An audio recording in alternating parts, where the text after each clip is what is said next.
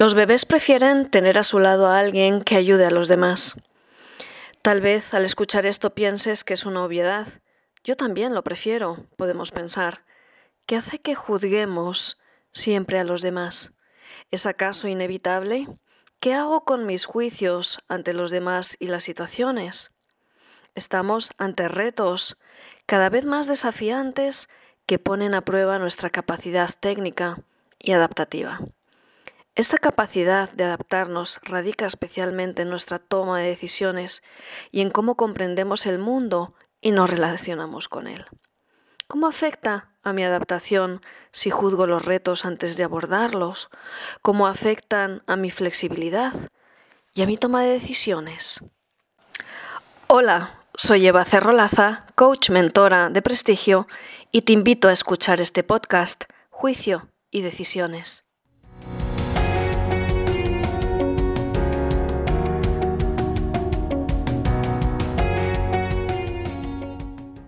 Los bebés prefieren tener a su lado a alguien que ayude a los demás.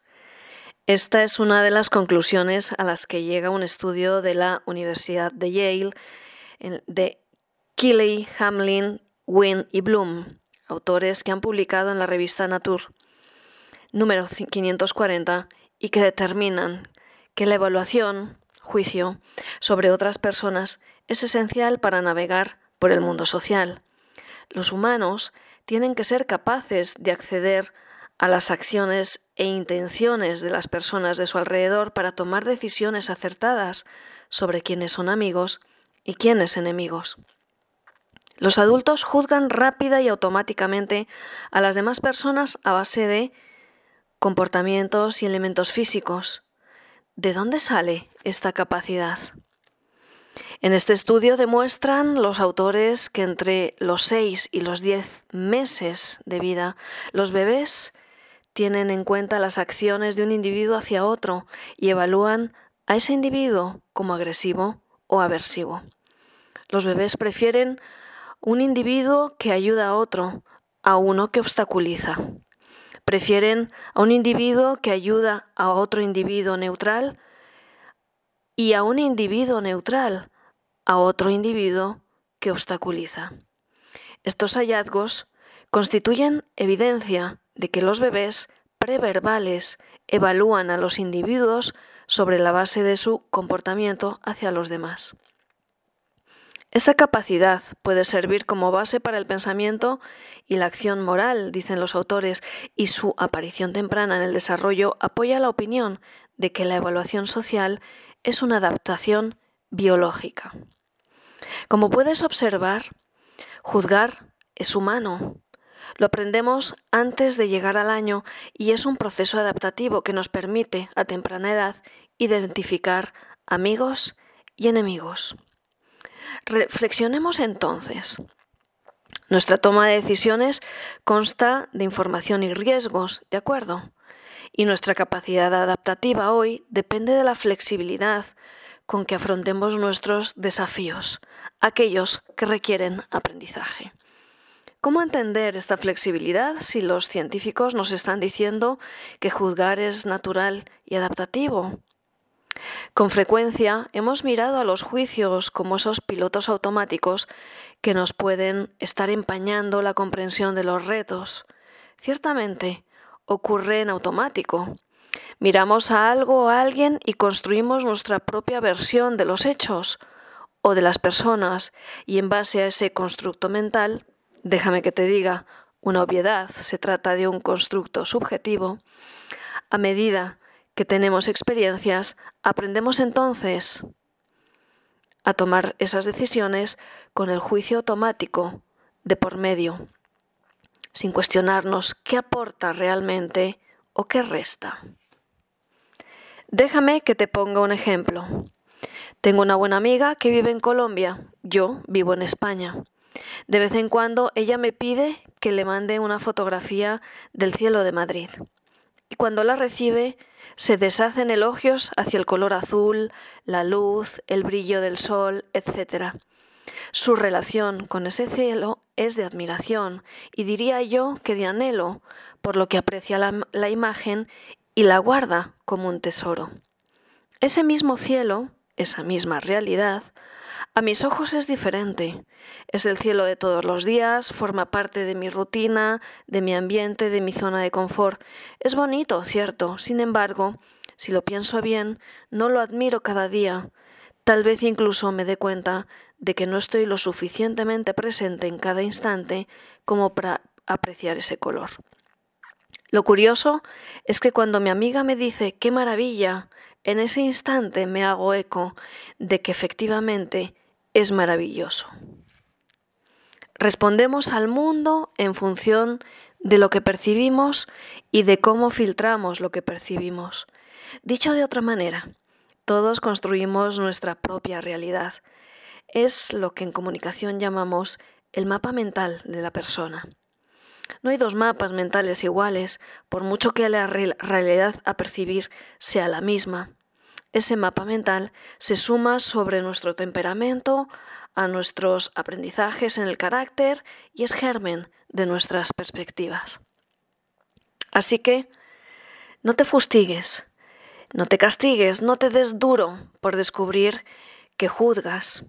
Vuelvo repito, es humano. Quizá la clave no es dejar de juzgar, sino encauzar nuestros juicios de la manera más eficiente positiva posible. Espera, ¿no son automáticos los juicios? El piloto automático es en realidad la evaluación de ese entorno de cara a adaptarnos y sobrevivir. Esto no significa que no podamos poner nuestro pensamiento racional, pensamiento crítico al servicio de las percepciones. Pensamiento crítico es el uso del conocimiento y la inteligencia para comprender la validez de los supuestos sobre un tema. Podemos, por lo tanto, aplicar este tipo de pensamiento racional consciente sobre nuestros propios juicios para identificar si son razonables, realistas o si están sesgados. Reconoceremos su inconsistencia, llegado el caso, cuando puestos sobre la mesa y observados con el microscopio de la lógica, dejen de tener validez. Te pongo un ejemplo.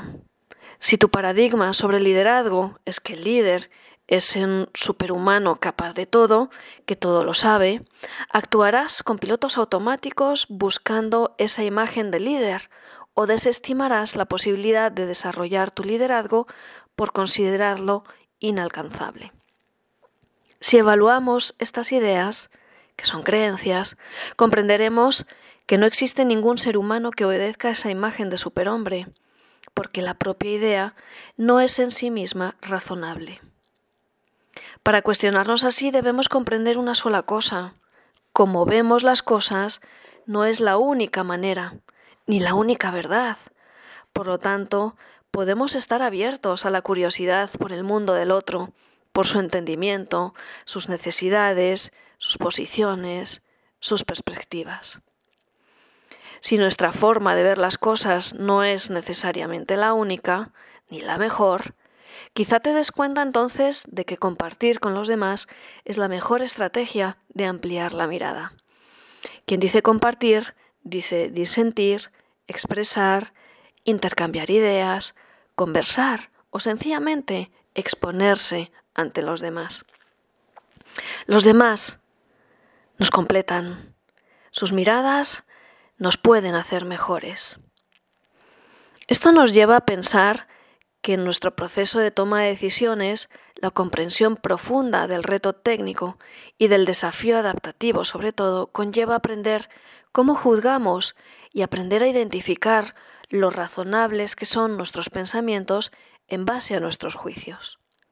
Nuestra capacidad adaptativa requiere, por lo tanto, la flexibilidad de comprender el mundo de manera plural, de adquirir perspectivas, de indagar y comprender las diferentes miradas de cada persona que interviene en el reto, para integrar necesidades, atender estados de ánimo, ocuparnos después de todo de lo humanos que somos.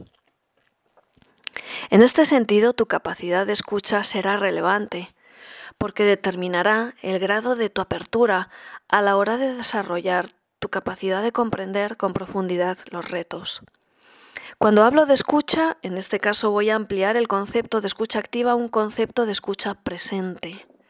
Se trata entonces de observar además de escuchar, de acallar nuestras voces internas que opinan constantemente y nos impiden captar con atención lo que el otro o el propio entorno nos están diciendo.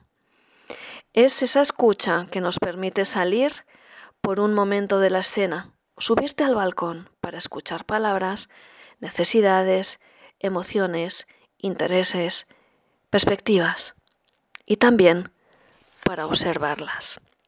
Acuérdate, juzgar es humano, lo hacemos desde que tenemos menos de un año. Percibimos lo mismo de manera diferente y actuamos según lo que percibimos. No es cuestión de que dejes de juzgar, tu mente está programada para ello. No te castigues por descubrirte juzgando, aprende a, reorientar positivamente tus juicios. Desarrolla pensamiento crítico para filtrar tu manera de juzgar. Acepta lo diferente que hay en el otro porque te enriquecerá. Amplía tus perspectivas compartiendo con otros, escucha y comprende el desafío en toda su profundidad.